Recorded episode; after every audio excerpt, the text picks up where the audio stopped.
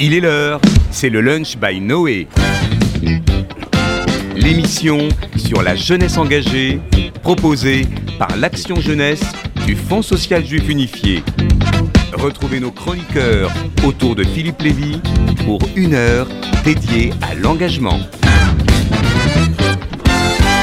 Et bonjour à tous, il est 13h05 sur RCJ. On est content de vous retrouver avec un très beau studio, un très beau plateau. Et je viens de le dire en transition en quelque sorte à, Rudy Sada, on va parler de mémoire et de transmission. Le 27 janvier, on se souvient de cette journée particulière, cette journée internationale de commémoration des victimes de la Shoah, de l'ouverture des camps d'Auschwitz-Birkenau. Et il y a eu beaucoup de cérémonies. Mes invités y étaient, mais on va vous parler d'une cérémonie particulière qui nous tient à cœur. Euh, c'est celle du prix Corin, notamment dans cette première partie.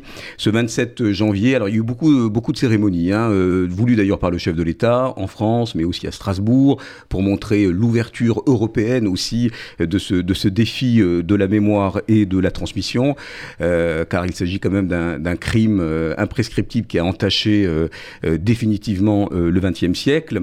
Et nous avons de notre côté réuni au prestigieux lycée Louis Legrand, le temple du savoir, de, la méritocratie républicaine, d'aucuns diraient, eh bien, euh, plus de 200 personnes qui sont venues célébrer avec fidélité, je dois dire, et aussi avec engagement le prix Corin. Qu'est-ce que le prix Corin qui existe depuis 30 ans et on a la chance aujourd'hui d'avoir, eh bien, les deux sœurs Corin, elles sont trois qui portent de manière, j'allais presque dire acharnée et avec conviction ce prix depuis trois décennies, rendant hommage aux figures très attachantes de Annie et de Charles Corin, euh, vos parents. Charles Corin qui était un mensch, mm. un infatigable militant, vous en parlerez mieux que moi.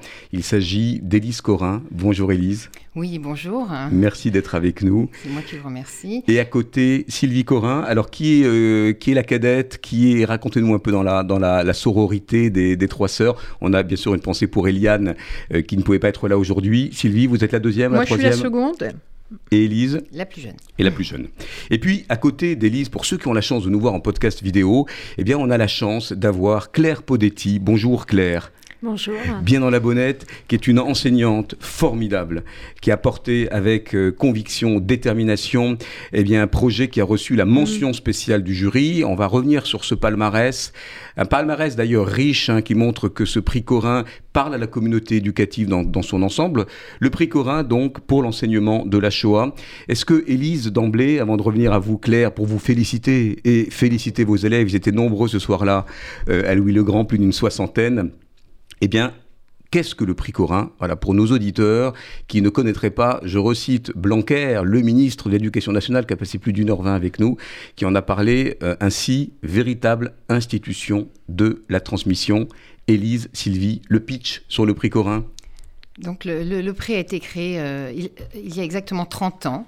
Euh, la première remise de prix a eu lieu exactement il y a 30 ans et, et c'est un prix qui a été voulu par mes parents pour essayer de comprendre pourquoi, euh, pourquoi il y a eu les camps, pourquoi il y a eu une spécificité par rapport à la Shoah, et essayer de faire en sorte que la mémoire de cette spécificité, de cette atrocité soit transmise auprès des jeunes.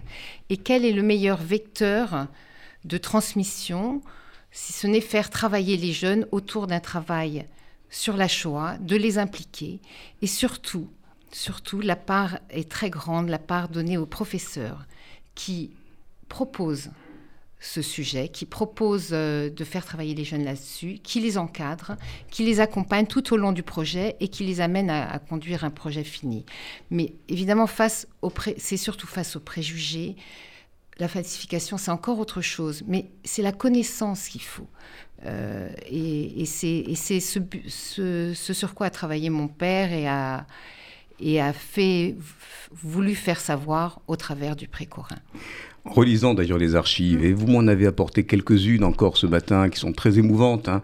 Là aussi, on a des, matériaux qui racontent comment ce prix aussi a traversé l'histoire, l'historiographie de la Shoah. Hein. on parle beaucoup du renouveau de l'historiographie. On a eu ici même, vous vous en souvenez, euh, des historiens du mémorial de la Shoah qui, voilà, qui ont parlé aussi de ces défis, Sylvie Corin, qui sont aussi euh, face à des forces contraires. Euh, évidemment, l'inexorable oubli. Hein. nous sommes, nous, humains, des oublieux. Mais il y a également ce retour en force du révisionnisme, suivez mon regard, vous en parliez avec la falsification, et puis et surtout la disparition des grands témoins.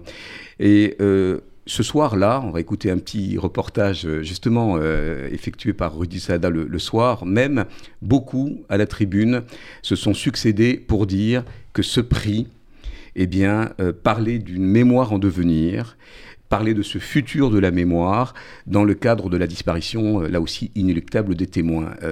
Est-ce que cette actualité du prix et d'une certaine manière son aspect crucial eh bien c'est aujourd'hui ce qu'il faut redire quand on parle aussi du concours national de la résistance ou du convoi 77, on y reviendra avec, euh, avec Claire Podetti. Sylvie Corin. Et c'est tellement vrai que le ministre Jean-Michel Blanquer, qui est intervenu longuement euh, lors de la remise du prix, a insisté sur la portée civique de ce prix et euh, sa portée pour que cette mémoire se perpétue et et que les, élèves l'apportent finalement, que c'est une transmission vivante euh, de cette mémoire auprès des, auprès des jeunes et c'était à eux justement de, de, de, la perpétuer et la dimension civique dans leur vie aussi de citoyens qu'ils seront euh, demain. Eh bien, on va se replonger dans cette soirée, plus de 200 personnes, dans le respect des, conditions sanitaires. Hein. Je, le précise, le ministre était là. Évidemment, une centaine de jeunes de ces trois classes qui ont été primés. Euh, bah, il y a des frissons forcément dans ce petit reportage sonore et on se retrouve euh, après pour, euh, eh bien, Madame Podetti, reparler de cette aventure humaine formidable, de ce projet qui a été mention du jury sur les traces de Léopold Zilberman et Moschek Wisnia. A tout de suite.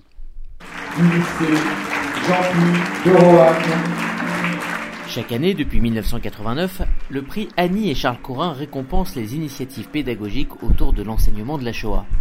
Pour cette 30e édition, une vingtaine de projets mis en place par des professeurs et leurs élèves ont été soumis au vote du jury, composé d'historiens et présidé par le psychanalyste Boris Cyrulnik. Se taire, c'est se faire complice des criminels, donc il n'est pas question de se taire. Et l'enseignement, ça n'est pas la répétition, c'est pas la rumination de ce qui nous est arrivé, c'est l'élaboration de ce qui nous est arrivé, c'est-à-dire qu'il faut chercher à comprendre, c'est-à-dire chercher à comprendre les réactions, comment un tel phénomène incroyable a pu se produire, et ça s'est produit. Donc c'est le contraire de la rumination. Créé par Charles et Annie Corin, tous deux rescapés des camps de la mort, ce prix est organisé par le département jeunesse du Fonds social juif unifié. Et cette année, le jury a récompensé deux projets.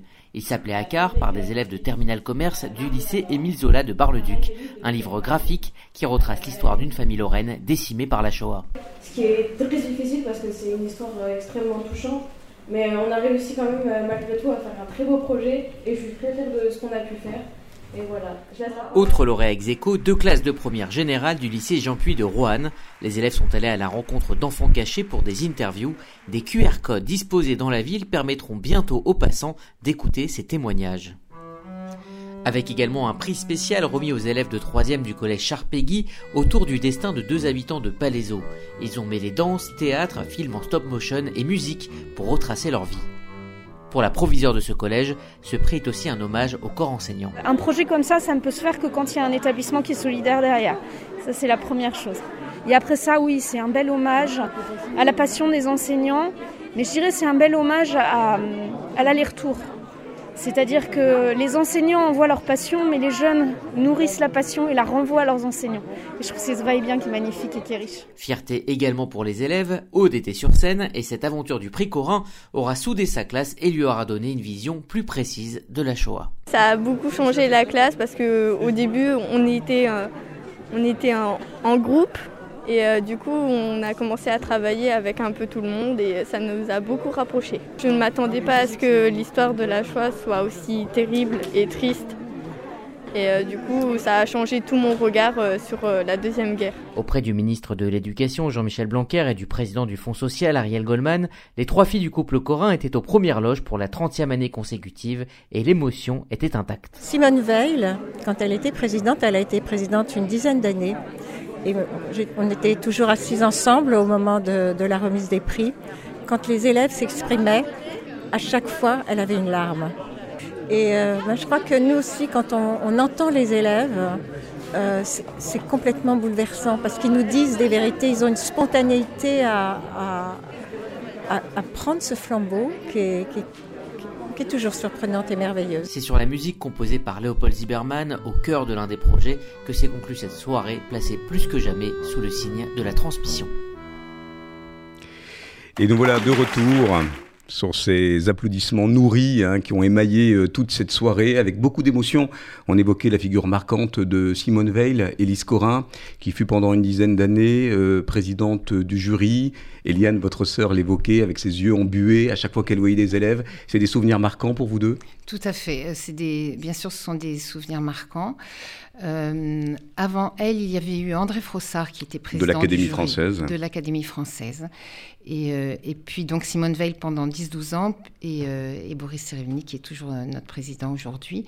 Je voulais juste dire que lorsque le prix, on a, mes parents ont essayé de mettre en place le prix, ils ont frappé à toutes les portes et il y a eu toutes les portes qui se sont grand ouvertes parce que rien n'avait été fait auparavant pour la mémoire de la Shoah et ce travail autour des jeunes.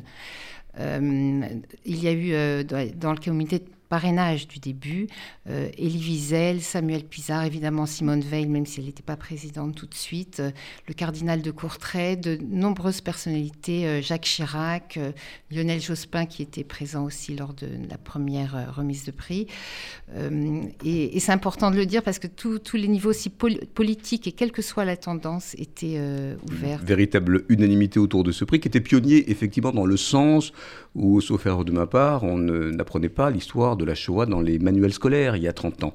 Alors il y a un autre concours euh, dont euh, voilà, on voit l'affiliation, c'est le concours national de la résistance et la déportation. Et d'ailleurs, Claire Podetti, vous étiez euh, au titre de, bah, du membre de, d'abord d'être lauréate, hein, mais aussi vous êtes membre du CNRD, du convoi 77. vous avez été quelque part préempté comme ça par le Premier ministre pour aller à Auschwitz avec quelques élèves. Donc vous n'étiez pas là à la cérémonie, mais qu'est-ce qui vous en a été rapporté par les élèves étaient nombreux, une soixantaine, et qui ont reçu euh, justement cette mention spéciale pour euh, alors ce projet que vous allez nous résumer qui est interdisciplinaire sur les traces de Léopold Zilberman et Mocha un vrai travail d'enquêteur, de micro-histoire, comme vous savez très bien les mener, Claire Podetti.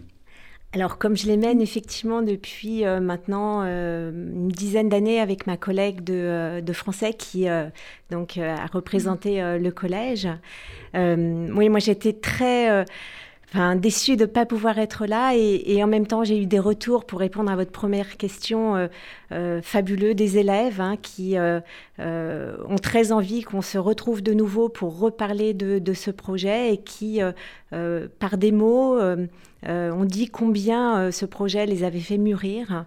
Et c'est ces premiers retours, euh, quelques mois après, qui sont intéressants également, parce que quand on est dedans, c'est toujours difficile pour un adolescent de s'exprimer, de ce qu'il ressent, de ce, que, ce qui change en lui. alors pour résumer le projet, en fait, on est parti euh, à la recherche de deux Palaisiens. Notre collège se trouve à Palaiseau, euh, déportés. C'était, euh, ce sont les deux seuls Palaisiens qui ont été déportés donc par le convoi 44. Et l'idée avec les élèves, c'était de pouvoir écrire leur biographie. comme le propose donc le convoi 77, mais là pour le coup c'était le convoi 44. donc à la fois à la recherche d'archives, et puis également, euh, ce projet que nous menons euh, avec ma collègue de français euh, inclut également des artistes, parce qu'on a l'idée de, à la fois de que tous les élèves d'une classe puissent participer, mais écrire des biographies pour un élève de 13-14 ans, c'est parfois difficile. Lire des archives également, d'autant que dans notre classe se trouvent des élèves allophones, c'est-à-dire arrivés depuis peu de temps. Et le travail artistique permet à chacun des élèves de s'exprimer. Et c'est vraiment ce qu'on souhaite, c'est-à-dire que ce soit un projet de groupe. Euh, et vraiment, euh, j'ai envie de dire, prof et élève, en fait, ce projet euh, mûrit ensemble, se transforme au gré. Alors, je, je, donne juste un exemple. Au départ, l'idée, c'était d'écrire des biographies. Et puis, on, a rencontré euh, un compositeur de musique qui était Léopold Zilberman et, tout d'un coup, euh, un professeur du conservatoire a dit mais pourquoi est-ce qu'on ne viendrait pas interpréter euh, un morceau avec vous Et puis, il y a un nouveau conservatoire, pourquoi est-ce qu'on n'inaugurerait pas une salle voilà, en mémoire de Léopold Zilberman Voilà comment... Et on a entendu d'ailleurs le petit morceau que François et Ulysse ont interprété en clôture de la cérémonie du prix Corin sous le ciel, le, ciel noir. Hein. C'était très, très émouvant. À l'accordéon l'accordéon et à la contrebasse. Claire Podetti, dans, ce travail euh, qui quand même vous demande un cadrage, une explication euh, inaugurale avec ces, jeunes qui ne sont pas forcément très reliés à cette histoire de la Shoah, même si on l'apprend dans les, manuels scolaires. Racontez-nous un peu le cheminement de, de ce projet. Est-ce qu'il y a eu des réticences? Comment la dynamique de groupe s'est installée? Est-ce que ça a cristallisé? Là, vous nous parlez de l'après. Et c'est d'ailleurs, Mesdames Corin, un sujet qui nous préoccupe, hein, de, travailler sur ces ambassadeurs de la mémoire. Comment vont-ils cheminer avec ce, voilà, ce travail qu'ils ont fait Ça a été facile ou euh, parfois rugueux? Alors maintenant, c'est pas toujours facile. non, mais ça va mieux en disant. On a un public d'adolescents euh, de 14-15 ans qui euh, sont euh, donc dans des classes. Dans des classes, là, c'était deux classes cette année. On le, enfin, l'année dernière, pardon. On leur annonce en début d'année qu'ils vont avoir une heure supplémentaire. Donc autant vous dire que en début d'année, il y a une partie de la classe qui est fort mécontente qui vient parce qu'elle est contrainte, mais qui montre son mécontentement. Notre idée, c'est de pas du tout les forcer, c'est qu'ils soient là, effectivement, et que progressivement, ils s'inscrivent. Donc on leur dit, vous avez toute possibilité de proposer euh, euh, que ce projet prenne une autre forme. Et donc, c'est au fil des séances euh, qu'on voit certains élèves. Donc, on va dire qu'il y a un gros tiers qui est conquis d'emblée. C'est-à-dire qu'il y a envie parce que c'est un travail autrement, parce qu'on est en, interdisciplinarité, parce que c'est beaucoup moins formel qu'un cours.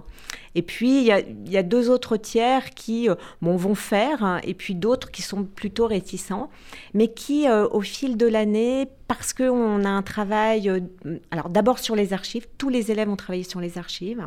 on voulait hein, faire un premier canevas de la vie de Léopold Zilberman et de Mosek Wisnia, et ensuite on les a laissés aller dans des ateliers artistiques ou de continuer avec moi sur l'écriture biographique. Et en fin d'année, et, le prix Enfin, le, nombre d'élèves qui étaient présents. Euh, Une soixantaine. C'était fabuleux. Avec quasiment tout le corps professoral qui, qui, les étreignait. Et puis, je, je peux vous dire qu'ils ont même pris la pause hein, euh, autour de Boris Cyrulnik qui a fait un, discours magistral en invitant à ne pas ruminer mais à bien travailler l'histoire car il s'agit d'un travail de mémoire et pas tant d'un devoir de mémoire. Et puis il y avait euh, une autre personnalité qui a vraiment honoré de sa présence, on va l'entendre dans... Allez, on va pas avec toute l'interview, vous la retrouverez sur le podcast de RCJ. C'était euh, Jean-Michel Blanquer qui a non seulement rappelé que tous les ministres successifs de l'éducation nationale ont parrainé, ont adoubé ce prix et il est venu d'ailleurs lui-même remettre les deux premiers prix. Alors il a dû, il a dû partir après pour le, troisième, mais je peux vous dire qu'il aura la, captation et les témoignages. On va écouter Jean-Michel Blanquer un instant. Bonsoir Monsieur le Ministre. Bonsoir. Euh, merci euh, de répondre aux questions de RCJ. Euh, tout d'abord, quelle est votre réaction quand vous voyez la, qualité des projets qui ont été menés par les élèves et, par leurs professeurs? Ma réaction, c'est celle d'être à la fois réconforté et optimiste. vous savez, il y a souvent des doutes qui sont exprimés sur euh, la transmission de l'histoire de la Shoah, des inquiétudes, et on peut les comprendre. Mais en même temps, on voit que beaucoup est fait euh, par nos professeurs, par l'institution et par nous tous, et puis les, institutions aussi euh, ici représentées, pour que justement cette transmission se fasse. Et elle se fait. Et chaque fois qu'elle se fait, les élèves comprennent les enjeux, s'investissent, s'engagent. Et c'est ce qu'on voit ce soir avec le prix Corin. Et c'est très beau à voir. Euh, parce qu'il y a beaucoup d'authenticité, beaucoup d'approfondissement, beaucoup de travail, beaucoup d'humanité dans, ce que l'on voit. Un beau témoignage hein, de la part du ministre. Vous pouvez retrouver l'intégralité de son interview sur euh, RCJ, qui a pris le temps vraiment de dire aux enseignants, euh, mais également aux élèves, hein, d'ailleurs il leur a remis les, diplômes en main propre, euh, que ben, le flambeau, c'était la nouvelle génération. Alors il évoque quelques inquiétudes, quelques doutes, quelques difficultés parfois. C'est vrai qu'on a évoqué avec une figure comme Georges Bensoussan, qui a été très attaché au prix, quelques territoires perdus de la République. Là, on en a quelques conquis grâce à la présence d'enseignants euh, voilà, qui nous montrent qu'on ne lâche rien. Est-ce que Sylvie Corin, vous, vous avez, euh, eh bien, dans la décennie à venir, pour ce prix, vous pouvez répondre toutes les deux d'ailleurs, euh, de l'espoir Il faut décupler justement ce travail-là autour de la transmission. vous avez le sentiment qu'il il y a des professeurs qui n'osent plus tellement aborder ce sujet, qui peut être sujet à polémique, qui peut provoquer des réticences Racontez-nous un peu comment vous, et c'est une des questions que je vous ai posées à la fin d'ailleurs, hein, comment euh, eh bien, ce prix a de l'avenir? Alors, euh, sur la transmission d'abord, je voulais euh, préciser que aucun des, déportés n'a jamais eu cet esprit de, revanche, de vengeance, de violence. Et, c'est important, vous, ne le retrouvez pas du tout. Et quand on parle de transmission, il s'agit pas du tout même de, susciter la pitié, c'est pas du tout ça. Et c'est ça qui est porteur. Et c'est pour ça qu'on, moi j'ai toute confiance dans l'avenir, que euh, les, les, les prix qui seront euh, décernés, que les études qui seront faites, eh bien, porteront cette mémoire vive. Une mémoire, comme l'a dit M. Blanquer, citoyenne, une mémoire consciente, une mémoire qui, euh, qui aura justement engrangé cette connaissance et cette réflexion. Et grâce à cette connaissance et à cette réflexion qui était si chère à nos parents, comme l'a dit Élise très justement, euh, grâce à cela, on n'est pas une girouette, une girouette de, de, n'importe quel vent de, de pensée complètement erroné qui peut être euh, lancé sur les réseaux notamment ou autres. On a cette euh, possibilité de réfléchir, de réflexion, de conscientiser. Et là, justement, on forge des citoyens. Et euh, M. Blanquer rappelait aussi la, la République, c'est la défense de la République mmh. qui est là pour défendre ses citoyens et les citoyens ont cette connaissance pour pouvoir avoir cette réflexion. À quel moment, Claire Podetti, vous avez senti que sur cette spécificité juive, qui est évidemment inaltérable euh, et qui n'est pas à remettre en question, d'ailleurs votre, votre père, béni euh, soit-il, euh, tenait à ce que ce prix, ça soit bien sûr l'unicité d'une certaine manière de la Shoah, mais une ouverture vers l'universel. À quel moment vous avez senti euh, que vos jeunes ont euh, été des vigies citoyennes, qu'ils ont compris qu'ils pouvaient détecter peut-être les, germes euh, de, mécanismes totalitaires? À quel moment justement ce projet en fait des citoyens qui ont une vision de ce monde et qui sont aussi acteurs voilà, pour faire barrage à tout ce qu'on peut, on le voit en ce moment, hein, émerger c'est une question essentielle puisqu'elle est au cœur de, ce type de projet. Je pense que selon les élèves, c'est très différent. En fait, certains vont comprendre très très vite. Euh, ils vont s'inscrire justement dans l'universalité et ce questionnement-là.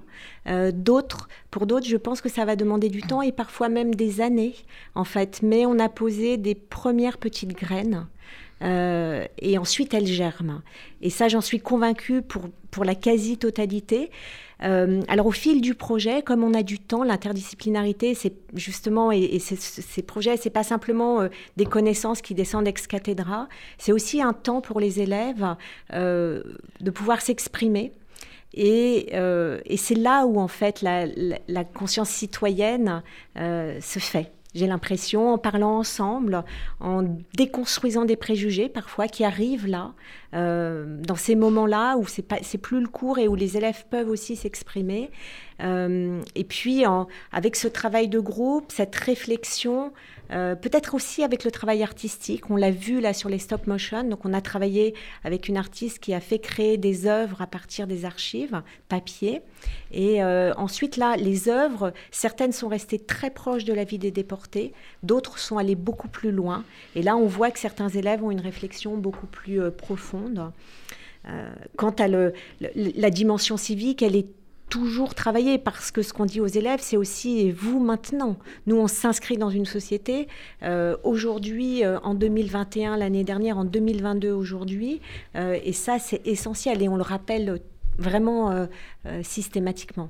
Élise Corin, dans les délibérations auxquelles vous avez fait euh, partie avec vos deux sœurs, et puis il faut le rappeler, d'éminents historiens, Yanis Roder, responsable des formations mémorielles de la Shoah, des inspecteurs académiques, des éducateurs, voilà, tels que aussi l'action jeunesse, il y a eu vraiment un maelstrom formidable, mais à un moment donné, on a senti qu'il y a une espèce de ligne de crête comme ça sur euh, la, thématique de, la raison et de l'émotion. Voilà, c'est-à-dire qu'on voit bien que à un moment donné, il faut provoquer par les médias, et ce sera d'ailleurs l'objet de la seconde partie. Euh, à quel moment le média est-il fidèle à l'archive, aux faits, à l'établissement euh, vraiment de cette histoire, parfois un petit peu rude, et puis ce côté où il faut être accessible, démocratiser le savoir, aller peut-être toucher le cœur. Je sais que Sylvie est très attentive à ce qu'il y ait aussi une d'émotion. Est-ce que cet équilibre, il est, il est fragile? Est-ce qu'on peut aussi avoir la tentation, Madame Podetti, vous pouvez répondre aussi, de basculer plus dans l'émotion que dans la raison? Alors moi, je suis 100% pour le travail et non pour l'émotion.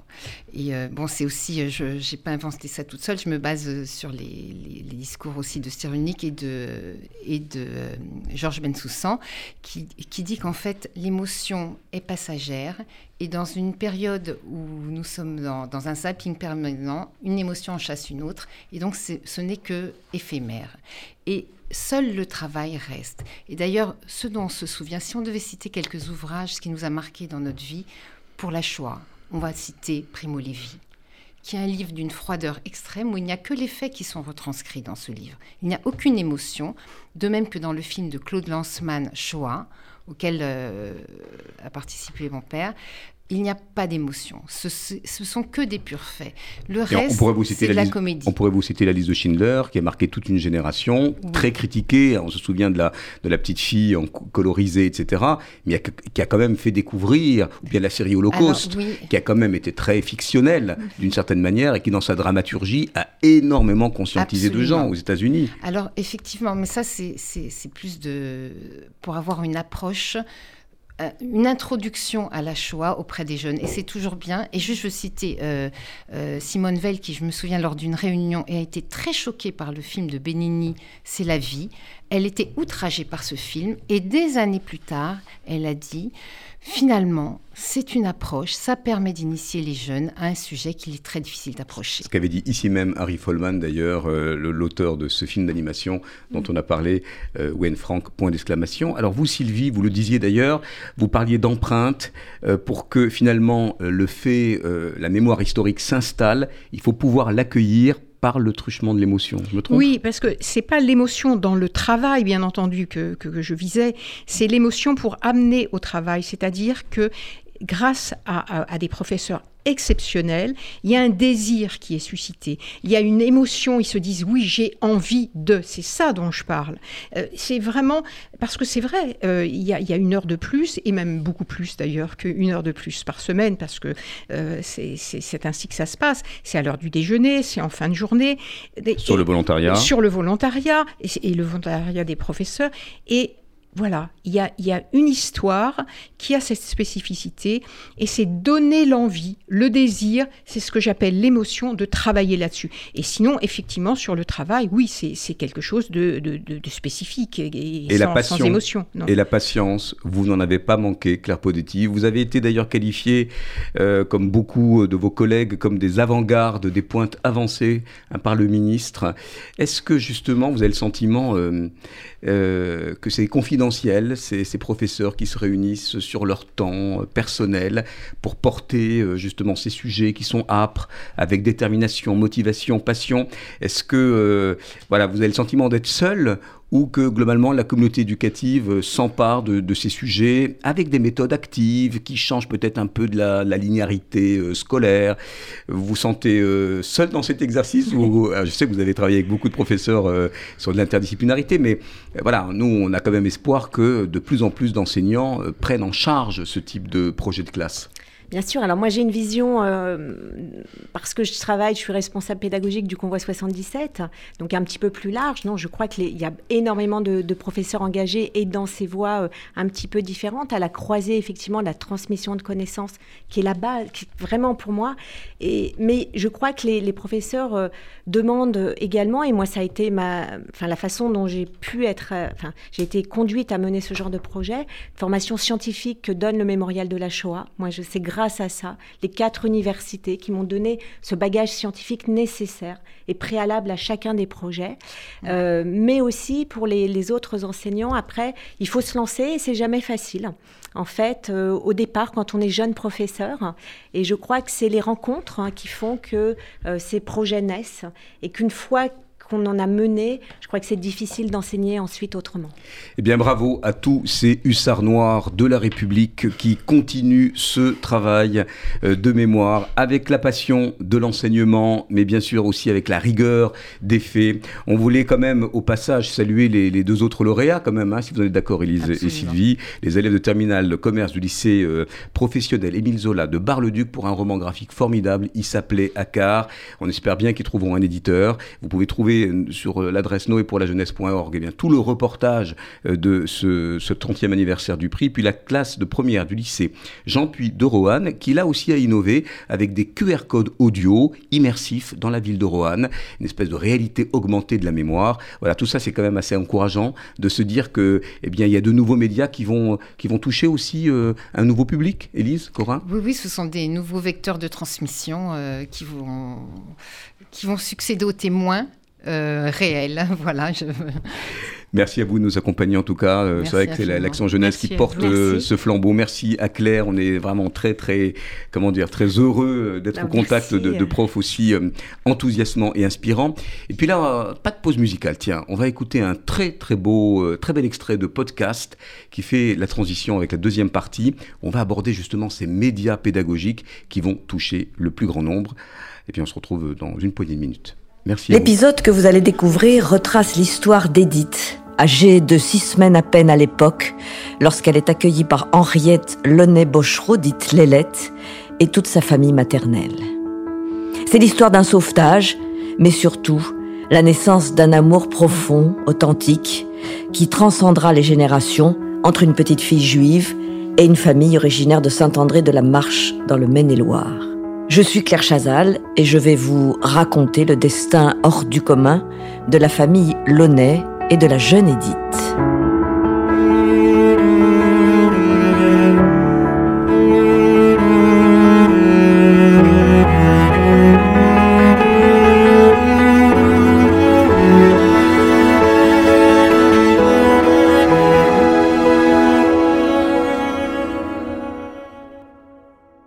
Moment de la déclaration de la guerre, en, en août 39. Alors c'est là qu'il y a des familles qui ont été évacuées parce que je ne sais pas, ils devaient craindre pour eux à Paris. Ils sont arrivés par un car et tout ça, et puis alors il, fallait quand même s'occuper d'eux. Puis alors moi, comme j'allais chez le boucher lui aider, il y avait la soupe populaire le soir. Il m'a dit bon, écoute, viens m'aider à la soupe populaire. Alors j'y suis allée. Et c'est là que j'ai vu euh, Mireille qui avait ce petit bébé qui avait six semaines. J'ai dit, il n'y a pas de problème, je l'emmène. J'étais pas du tout rassurée. Mais alors, il y avait plein d'Allemands qui étaient à se promener par là. Je me disais, là, là, là, si on nous prend. Et puis, ma foi, non. Edith grandit entourée d'amour et de bienveillance. Oh là là, on l'a bien aimé, cette Edith, hein. Sûr, hein. On avait dit, tiens, on va lui faire un petit sac pour son anniversaire. Puis elle venait voir euh, ce que ce qu'on faisait et tout ça. Puis alors, oh, tu sais, oh, qu'est-ce qu'il est beau le sac et tout ça. Bon, j'ai dit oui, tu vois.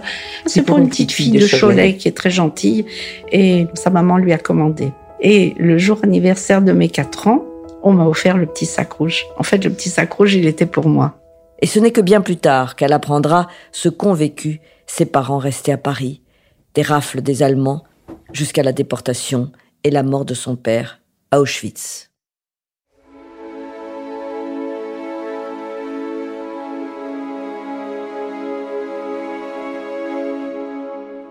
Après-guerre, les familles ont pu se retrouver, se raconter. Mais ce lien entre ces deux familles est indéfectible. Leurs destins sont liés à jamais. En 1956, Lélette donne naissance à une fille, Françoise, qui grandit avec une grande sœur. Mais elle ne sera que bien plus tard, les circonstances qui ont amené Edith jusqu'à sa famille. Maman a été très discrète sur tout ce qui a pu se passer. J'ai vraiment appris ce qu'elle avait fait vers l'âge de 30 ans. ça m'a toujours épaté que maman soit aussi pudique qu'elle dise pas plus, quoi. Henriette Bochereau, Lélette, a reçu la médaille des justes en 2002 et maman voulait pas au départ. Elle disait que elle n'avait pas fait ça pour avoir quelque chose. Elle voulait pas de remerciements. Ça lui paraissait tout à fait naturel. Et si c'était à refaire, elle le referait encore. Et quelque part, elle était, je pense, euh, très fière de ce qu'elle avait fait. C'est peut-être ainsi que Lélette prit conscience du fait que son geste n'était finalement pas si commun qu'elle ne le pensait, et que son histoire méritait d'être partagée. Et un très beau, très très beau témoignage, une très belle lecture plus exactement de, Claire Chazal. On aura reconnu évidemment son grain de voix et pour cette deuxième partie autour des, médias pédagogiques pour transmettre encore, toujours et encore la mémoire de la Shoah. J'ai le plaisir d'accueillir un ami, tiens, David Gordon, fondateur des Nouvelles Voix. Salut David. Bonjour Philippe, comment un militant. Et tu vas nous raconter justement comment tu es arrivé à mettre en voix eh bien, ce podcast euh, qui euh, parle des justes euh, mhm. en partenariat avec le comité français de Pour Yad Vashem. Merci de me donner cette opportunité, effectivement, Philippe. Tu es le bienvenu. Et puis Déborah Dahan de l'équipe jeunesse. Voilà, qui s'occupe des volontaires en service civique et qui ont travaillé notamment sur un petit programme court, un peu comme les derniers d'ailleurs, de, de Sophie Naoum, qui s'appelle À la vie citoyen. De quoi s'agit-il? Alors, à la vie citoyen, c'est un programme qu'on a organisé euh, avec le service passerelle, en partenariat avec le service passerelle euh, l'année dernière, et qui mettait en lien des volontaires en service civique et euh, des bénéficiaires du service passerelle, à savoir des rescapés de la Shoah ou des enfants cachés. donc, les jeunes volontaires en service civique allaient au domicile des rescapés et il y avait un échange filmé de ces deux, protagonistes et ils échangeaient autour de la citoyenneté et autour du parcours des rescapés après la guerre, euh, sur euh, leur vision de la France et pourquoi ils sont restés en France, etc., sur leur parcours citoyen. Et on en écoutera un petit extrait si on a le temps. Et on aura le témoignage d'Anaël Blum qui a justement interviewé eh Madame Pollack, une, Madame Pollack, une, survivante à Strasbourg. David Gordon, tu, on va se dire tu, tu es un spécialiste de la voix, un communicant avec justement cette, cette, petite boîte qui fait des miracles pour la Comintern, notamment sur les, les, les podcasts. Vous savez que c'est un, podcast aujourd'hui, c'est quelque chose qu'on consomme volontiers. D'ailleurs, beaucoup de jeunes. Hein. Beaucoup de jeunes. On, estime aujourd'hui qu'un tiers des Français écoutent des podcasts natifs. Donc les podcasts natifs, par opposition aux, podcasts qu'on peut écouter qui sont issus de la radio, les podcasts natifs, ce sont des émissions qui sont créées pour devenir des podcasts, qui ne sont pas euh, cadrés par un timing, par une durée. On est complètement libre. Et donc les podcasts natifs sont écoutés par un tiers des Français, avec une, une énorme augmentation, surtout dans la, dans la jeunesse qui écoute de plus en plus de podcasts et c'est en, ça que ça devient un des médias euh, mm. qui est le plus euh, voilà euh, écouter, euh, priser. Oh, écouter, priser. Qui, on se fait tout sur son appli. On se fait euh, tous dans son. Oui, oui, parce qu'en fait, on peut écouter des podcasts n'importe comment. On n'a on n'a pas de rapport à l'écran, qui parce qu'on on peut juste écouter un podcast sans avoir à regarder quelque chose, et donc on peut écouter un contenu qui est un peu plus long qu'une vidéo, qui doit être très courte pour attirer l'attention. Et, voilà, ça plaît pour ça aussi le podcast. Et le contenu que tu nous proposes parle des justes, avec justement ces voix formidables qui peuplent notre imaginaire, mais aussi qui nous font euh, faire un, retour en arrière extraordinaire. Comment est né, euh, je sais avec une part d'engagement qui était personnel, ce projet autour euh, des justes, de la voix des justes? Mais ça, ça part d'une rencontre et d'abord d'un travail extraordinaire du comité français pour Yad Vashem qui, depuis 1989, fait tout son possible travail d'arrache-pied pour faire en sorte que la mémoire de ces justes, ces personnes qui ont sauvé des enfants, des personnes pendant la guerre, ces personnes qui n'avaient rien demandé à personne mais qui ont eu le courage à un moment donné pendant la guerre. Héros ordinaires. Ces héros mais on verra dans la collection de podcasts qu'ils ne, ne, se considèrent absolument pas comme héros. Euh, ils ont juste fait quelque chose de juste. Hein. On vient d'entendre à travers les, euh, les enfants d'Edith. Et donc, euh, pour répondre à ta question, euh, le comité français pour, pour Yad Vashem a créé en, dans les années 2000 le premier corpus européen de documentation sonore. ils ont été interrogés, les justes qui étaient encore en vie à ce moment-là. On a plus de 200 heures d'archives. Et il y a plus d'un an, une rencontre avec, avec les personnes de Corinne Meloul, pour, pour ne pas la citer, parce que je la cite, hein, comme mm. parce qu'elle a fait un travail extraordinaire, me dit on a plus de 200 heures d'enregistrement on ne sait pas quoi en faire, c'est, lourd de 100 heures. Qu'est-ce qu'on en fait? Et j'ai dit, bah, faisons un podcast. Et, et l'idée est très vite arrivée de faire un podcast non seulement qui résume ces histoires à travers les voix des justes, mais également d'aller chercher dans leur descendance ce qu'il en ressort. Comment ruissellent ces histoires, cet engagement aujourd'hui, et c'est ça qui nous intéresse aujourd'hui, de, de, voir comment euh, bah, cet engagement, ces, ces actes héroïques, bah, créent des choses ou pas dans la jeune génération. C'est à eux qu'on parle avec ces podcasts. Il s'agit des justes parmi les nations français, euh, on va faire un focus, Dans cette première saison, on va faire effectivement un focus très fort. Euh, c'est dix histoires qu'on va raconter, dix parcours, dix familles de justes français euh, et françaises, euh, et avec des histoires qui sont incroyables. J'en ai la chair de poule parce que on, est en, on, est en, plein dans, dans la production, eh dans, dans, les interviews, et j'aurai la chance aussi d'interviewer les derniers justes euh, qui sont encore parmi nous. Euh, on va faire un tour de France pour aller les interroger euh, parce qu'on a, on a besoin d'entendre à partir de leur voix à eux ce qu'ils ont fait. Donc, quel est témoignage On entend hein, les voice-overs, comme on dit dans, dans, dans le métier. Est-ce que tu fais appel justement à des personnalités, des écrivains, des journalistes, des comédiens? Est-ce que c'est important que, que, la signature vocale rappelle pour voilà l'auditeur une tessiture connue ou ça peut être voilà le kidam qui a envie envie de manière militante de porter sa voix sur un témoignage fort C'est une excellente question et ça a été un débat entre nous, pour rien te cacher, pour être tout à fait transparent. Est-ce que l'histoire se suffit à elle-même et du coup les histoires n'ont pas besoin de voix off de personnalité? Mm. C'est le, le, parti pris de certains. Ou est-ce que les personnalités peuvent porter haut et fort une histoire au plus grand nombre? C'est ce choix-là qu'on a fait en se disant que lorsque euh, bah, les jeunes, les moins jeunes taperont Claire Chazal sur leur rapide podcast préférés, bah, ils découvriront cette histoire. Et c'est bien l'objectif premier du comité français pour Yad Vashem de transmettre, de diffuser ces histoires. Et donc, euh, euh, bah, Claire Chazal nous a fait l'amitié d'accepter de faire la, cette première voix off. Et il y aura neuf autres très grandes personnalités qui feront les autres voix off avec cette idée de, diffuser au maximum ces histoires et ces combats qu'on a envie de voir aussi aujourd'hui dans les jeunes générations. Alors toi, tu t'occupes un petit peu de la, fabrique de, de, ces podcasts, la musique est composée de manière originale, les textes et les narratifs sont très beaux, en tout cas dans le, teaser qu'on vient d'entendre. Euh, là aussi, il y a des ateliers d'écriture. Euh, comment vous vous organisez pour que ces pépites sonores eh bien, touchent le, le plus grand monde? Et c'est vrai qu'on a la chair de poule quand on les entend. On rentre pas dans ces histoires, dans ces podcasts, comme ça. Il y a un, travail, il y a un travail d'historien. Il y a un travail d'historien. Alors, je ne veux pas dire qu'on est des historiens, on est plutôt des journalistes euh, et, on, travaille dur.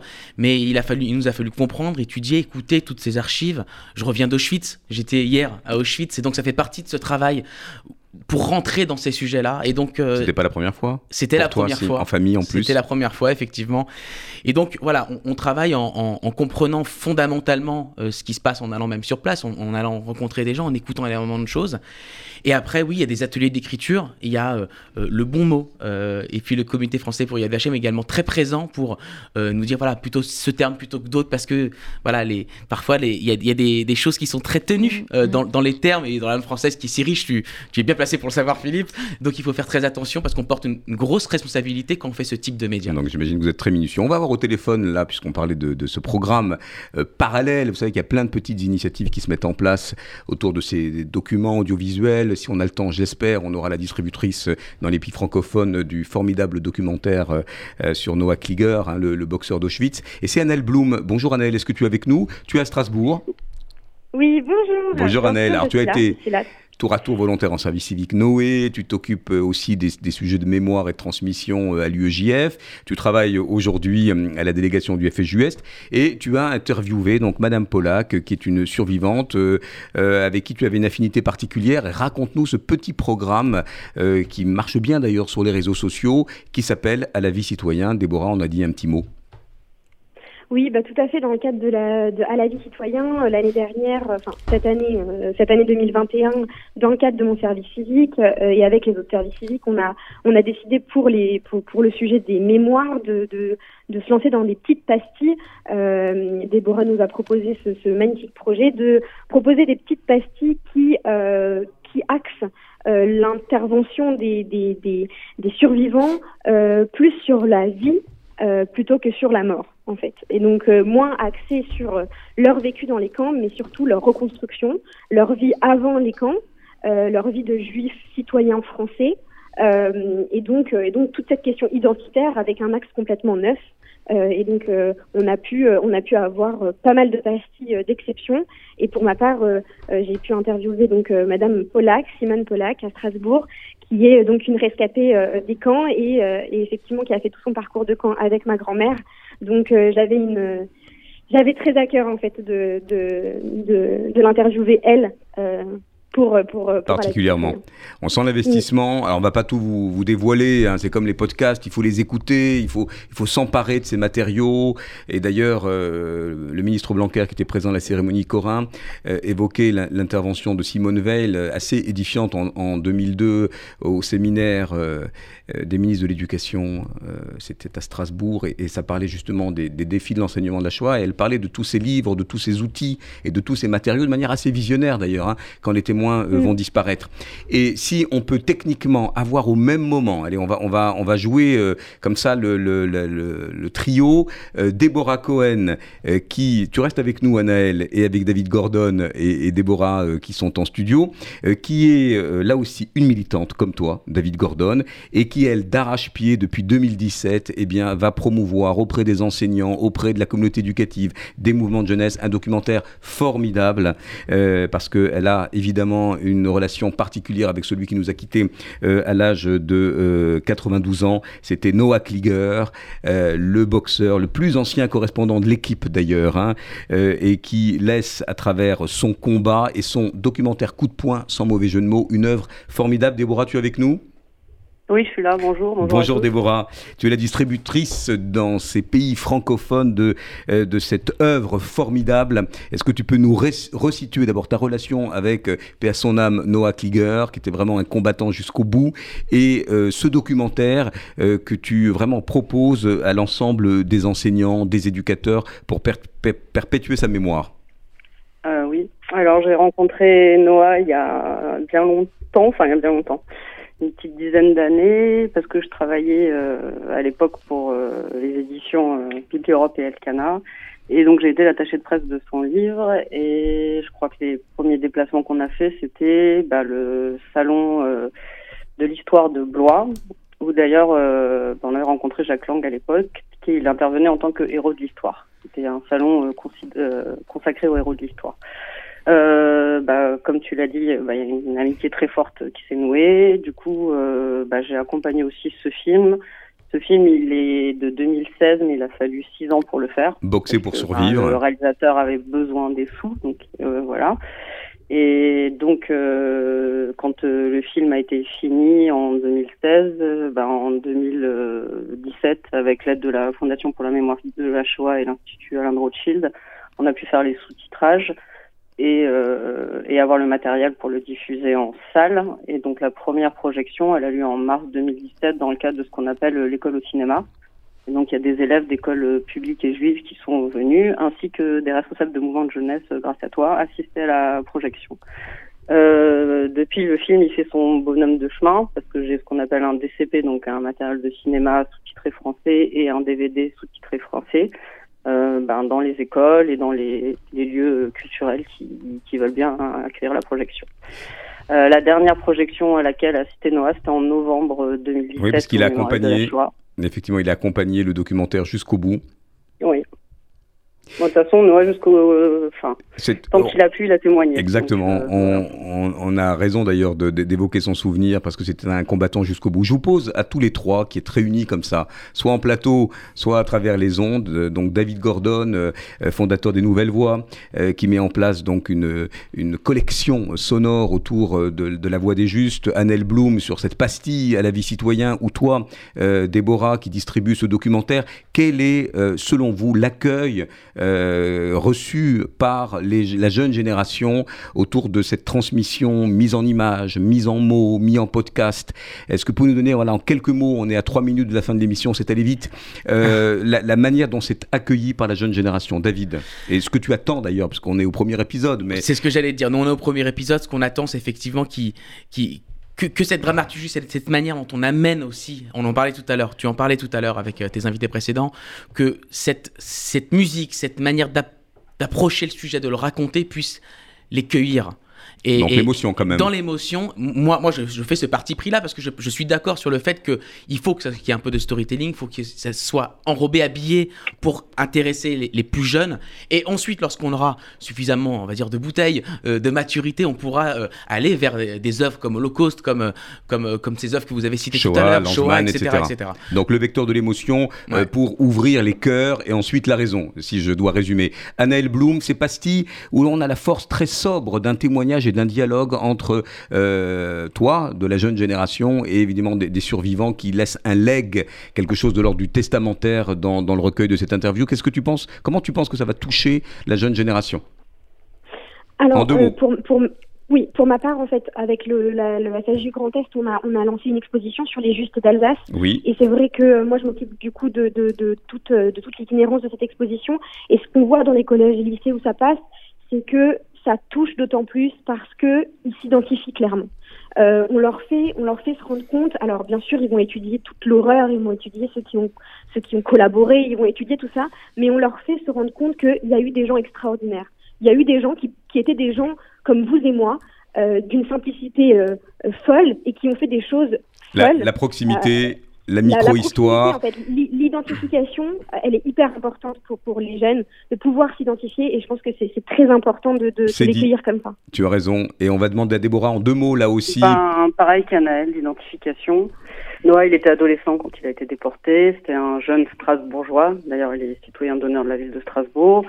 Il a été déporté parce qu'il accompagnait des enfants de Belgique en Suisse pour les cacher, et il s'est sauvé grâce au sport. Donc euh, voilà, et c'est toute sa vie, c'est de dire que le sport ça rapproche les gens, euh, que ça permet de d'abattre les barrières, des différences et de faire que peut-être demain l'humanité sera meilleure. Donc, euh, donc voilà, oui, on est tous, je pense qu'on est tous consensuels sur cette, cette portée, cette promesse. Merci à vous. On, voilà, on, a, on a eu encore une fois un, un moment d'échange un peu rapide, mais vous pouvez trouver qu'il s'agisse de la voix des justes, eh bien, de la pastille à la vie citoyen ou du documentaire, toutes les informations sur le site noépourlajeunesse.org. Et puis si vous voulez, par exemple, vous contacter, mon bah, cher David. Si vous voulez découvrir euh, le travail du comité français pour Yad Vashem et les podcasts qui arrivent avec d'autres personnalités, il euh, faut liker la page Facebook du comité français pour. Merci, à très vite pour parler le 14 février sur un autre registre de l'amour, du romantisme et de la relation voilà, ah bah, entre jeunes. Tu reviens David. Merci beaucoup pour votre fidélité. À bientôt.